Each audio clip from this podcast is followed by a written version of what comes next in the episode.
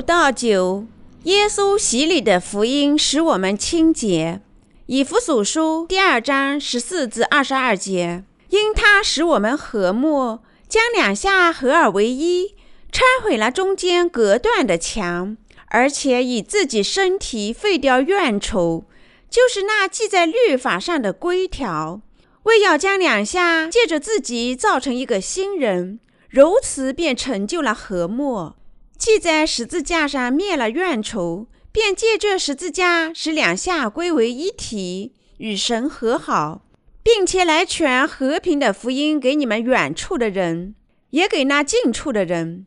因为我们两下借着他被一个圣灵所感，得以进到父的面前，这样你们不再做外人和旅客，是与圣徒同国，是神家里的人了。并且被建造在石头和先知的根基上，有基督耶稣自己为房角石，各房靠他的联络得合适，渐渐成为主的圣殿。你们也靠他同被建造，成为神借着圣灵居住的所在。什么东西使人疏远了神？是人类的罪孽。因贫穷而被收养的孩子。朝鲜战争已过去了半个世纪，但这场战争在朝鲜人们的心中留下了巨大的创伤。战争的结果是许多小孩被外国人收养。尽管联合国部队来到了朝鲜，并在那时为我们做了巨大的帮助，但在这些战士离开后，许多的孩子却失去了父亲。许多联合国的战士在我国娶妻生子。但当他们返回时，却抛弃了家庭。这些子女中的许多人被母亲再次遗弃到孤儿院，然后又送到国外去收养。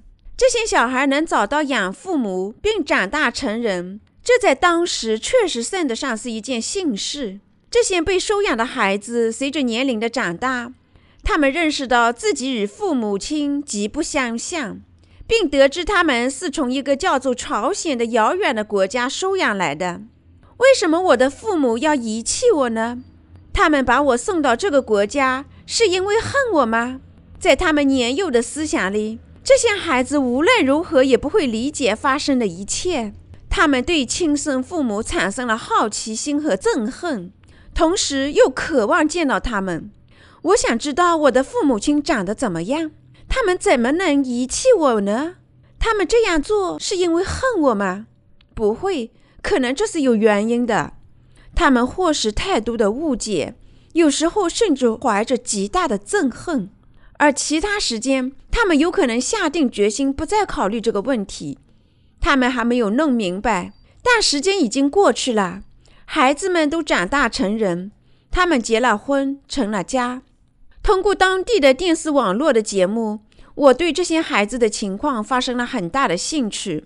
在电视节目中，记者会见了现在人质住在德国的一名被收养的女孩。这女孩当时二十多岁，正在学习神学。起初，这位女孩极力回避会见记者，因为她不想知道自己被人收养的事实。记者劝她理解。说这样的会见有益于阻止国外的收养潮，于是这位女人同意了。记者的其中一个问题是：如果你遇上了生身父母，你会说些什么呢？你最好奇的是什么？这位女子回答说：“我就是不能理解他们为何让人收养我。我想问一下，他们是否恨我？”她的亲生母亲在电视上看到了这位孩子。就和电视台联系，说他想看看女儿。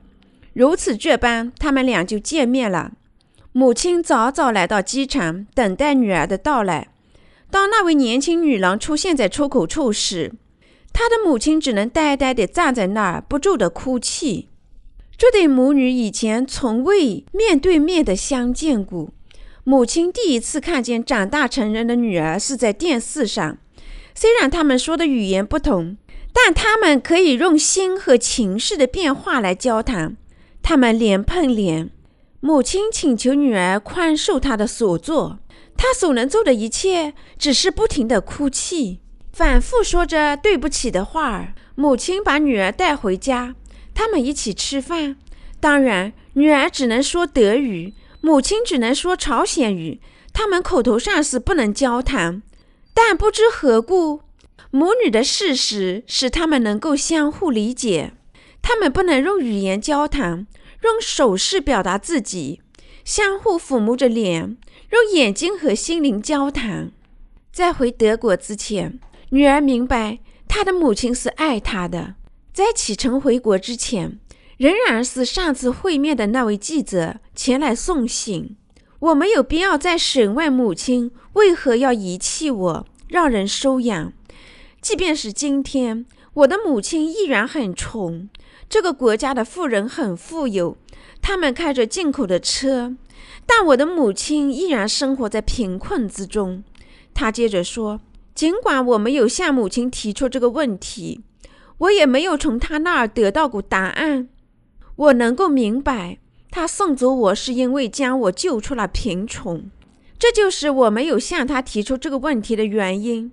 而且，我所有的疑问和憎恨都烟消云散了。”人们因为内心的罪孽而疏远了神。为什么我们和神分离啦？为什么我们不能靠近他？受人收养的女子得知她母亲送走她，为的是将她拯救出贫穷。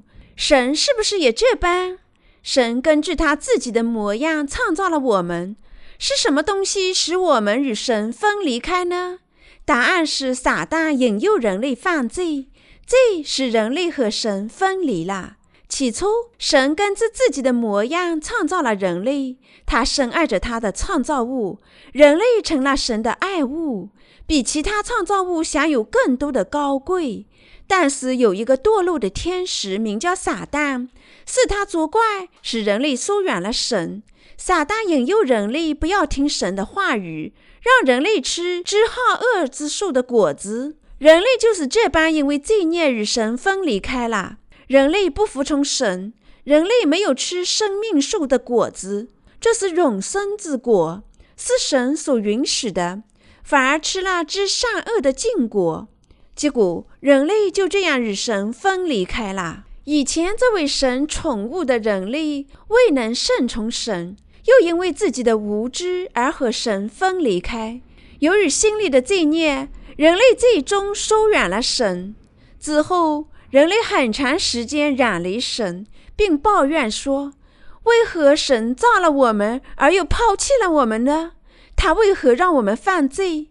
他为何使我们软弱，又送我们下地狱呢？要是一开始就没有造我们，那该多好呀！”我们在重生之前，生活中存在许多问题，如好奇、疑惑和仇恨。当我在电视节目中看见那个被收养的女子时，我认识到人类和神之间的关系就如同他和亲生母亲的关系。在任何情况下，一切的磨难、误解、诅咒或任何罪孽都不能把人类和神分离开来。另外，尽管神和人类的关系是以爱为基础的，但仍然有可能产生误解。正如那位母亲送走女儿，并不是出于憎恨一样，神与人类的分离也并非出于憎恨，而是因为罪孽。神没有理由憎恨人类，人类也没有理由憎恨神。我们彼此有爱，人类依然和神分离的原因是人类屈服于撒旦的诡计，成了一名罪人。神通过耶稣拥抱我们。你们从前远离神的人。如今却在基督耶稣里，靠着他的血已经得以清净了，因他使我们和睦，将两下合而为一，拆毁了中间隔断的墙，而且以自己的身体废掉怨仇，就是那记在律法上的规条，为要将两下借着自己造成一个新人，如此便成就了和睦。以弗所书第二章十三至十五节，耶稣接受约翰的洗礼。带走了世间所有的罪孽，为的是废除戒律；然后他在十字架上流血，为的是拯救人类的罪孽，使他为神所拥抱。现在神拥抱了被他清洗罪孽的人。你是否想到过没有水的世界？前不久，我参加了银超市的一次圣经会。该市是朝鲜最大的港口城市。当时自来水中断了数天，我想离开水，人们就活不下去了。如果神让这个世界断水一个月，那人就不可能在这个城市生活下去，因为到处都将是臭气熏天、污秽横溢，人们口渴难耐。我们应当理解水的价值，这是神赐予我们的，正如水对于人类是一种绝对的必需品一样。耶稣在约旦河接受约翰的洗礼，也同样是必不可缺的。如果耶稣没有降临世间接受约翰的洗礼，那么耶稣的信徒又如何能罪蒙赦免呢？就像人们离开水活不下去一样。如果约翰没有为耶稣施洗的话，世界上每个人都会因为罪孽而死亡，但是由于约翰的施洗带走了我们所有的罪孽，我们坚信自己的内心已被清洗干净，并受拯救的赐福。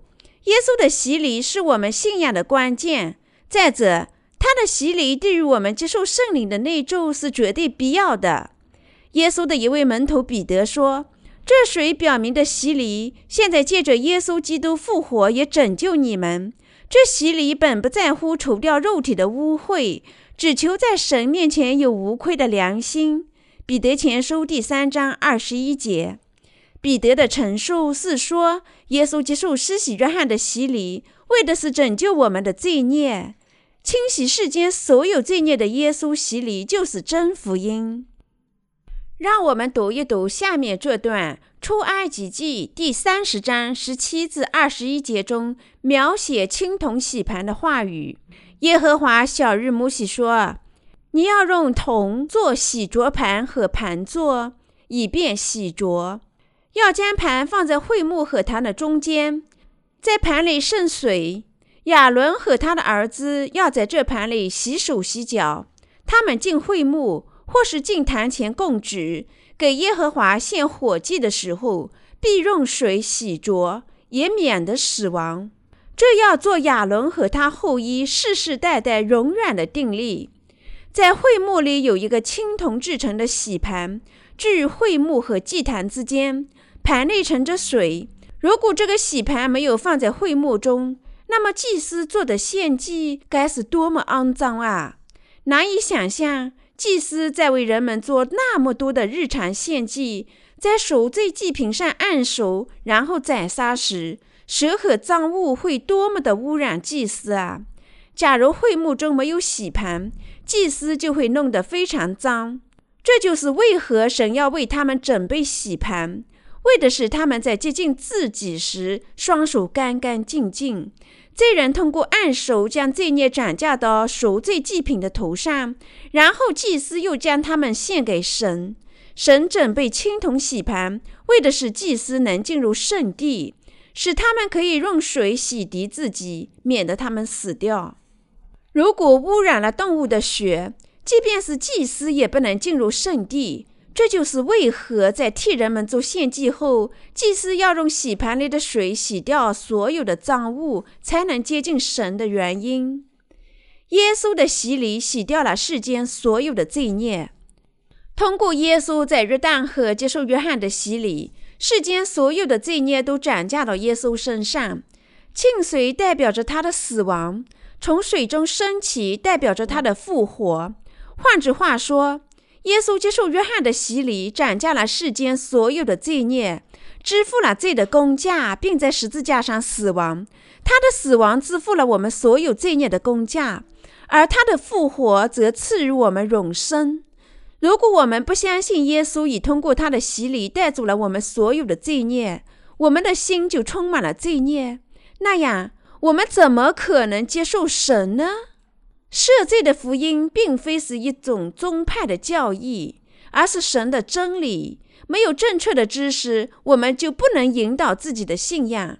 换句话说，如果我们不真正关心耶稣是否已经接受约翰的洗礼，我们就不能战胜这个世界。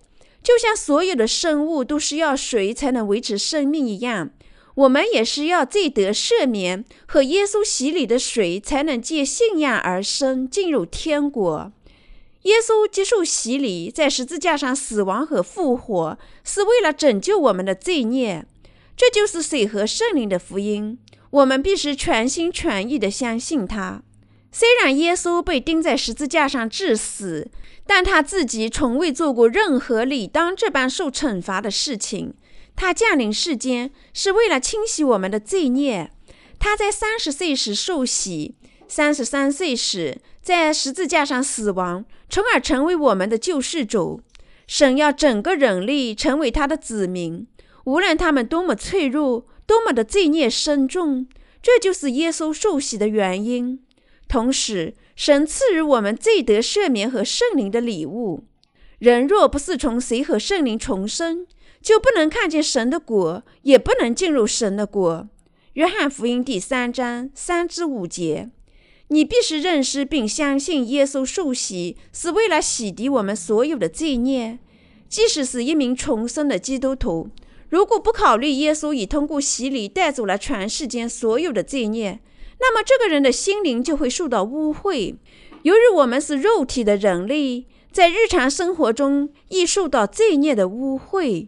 就是这个原因，我们应该始终靠着信仰生存，思考耶稣的洗礼、他的血和他的复活。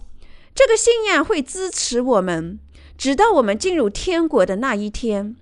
耶稣没有其他选择，只能受洗，并为我们的罪孽而死亡。因此，我们必须相信他。只有这样做，才能给我们带来拯救。我们只能相信这个美丽的福音，才能免除世间所有的罪孽。我们感谢主，是他赐予我们水和圣灵的福音。神赐给我们最大的礼物，是给我们送来了唯一的亲儿子，并通过洗礼和血拯救我们的罪孽。我们不能靠近神。而被迫远离他的原因是我们内心有罪。耶稣接受约翰的洗礼，斩下世间所有的罪孽，在十字架上死亡，为的是要拆除将神和人类分离开来的那堵墙。他的洗礼和血可以恢复神和人类之间的关系。生身父母对孩子的爱是伟大的，但这和耶稣赐给罪人的神之爱是无可比拟的。耶稣的洗礼和血都是极其重要的。假如这个世界上没有水，生物还会生存吗？离开耶稣的洗礼，就不存在心里没有罪孽的人。如果耶稣没有在十字架上死亡，就没有人会得到罪蒙赦免。尽管我们有多么的不足，多么的易犯错误，我们仍能借信仰耶稣的洗礼及其在十字架上的血，接受圣灵。信仰耶稣的洗礼及其在十字架上死亡的人，就能接受神，祈求他和赞美他。现在我们可以赞美主，拜他，因为我们已成了他的子民。这就是神的恩典和祝福。耶稣洗礼及在十字架上血的福音确实美妙无比。借信仰这美丽福音，我们全部都能接受拯救和圣灵的内助。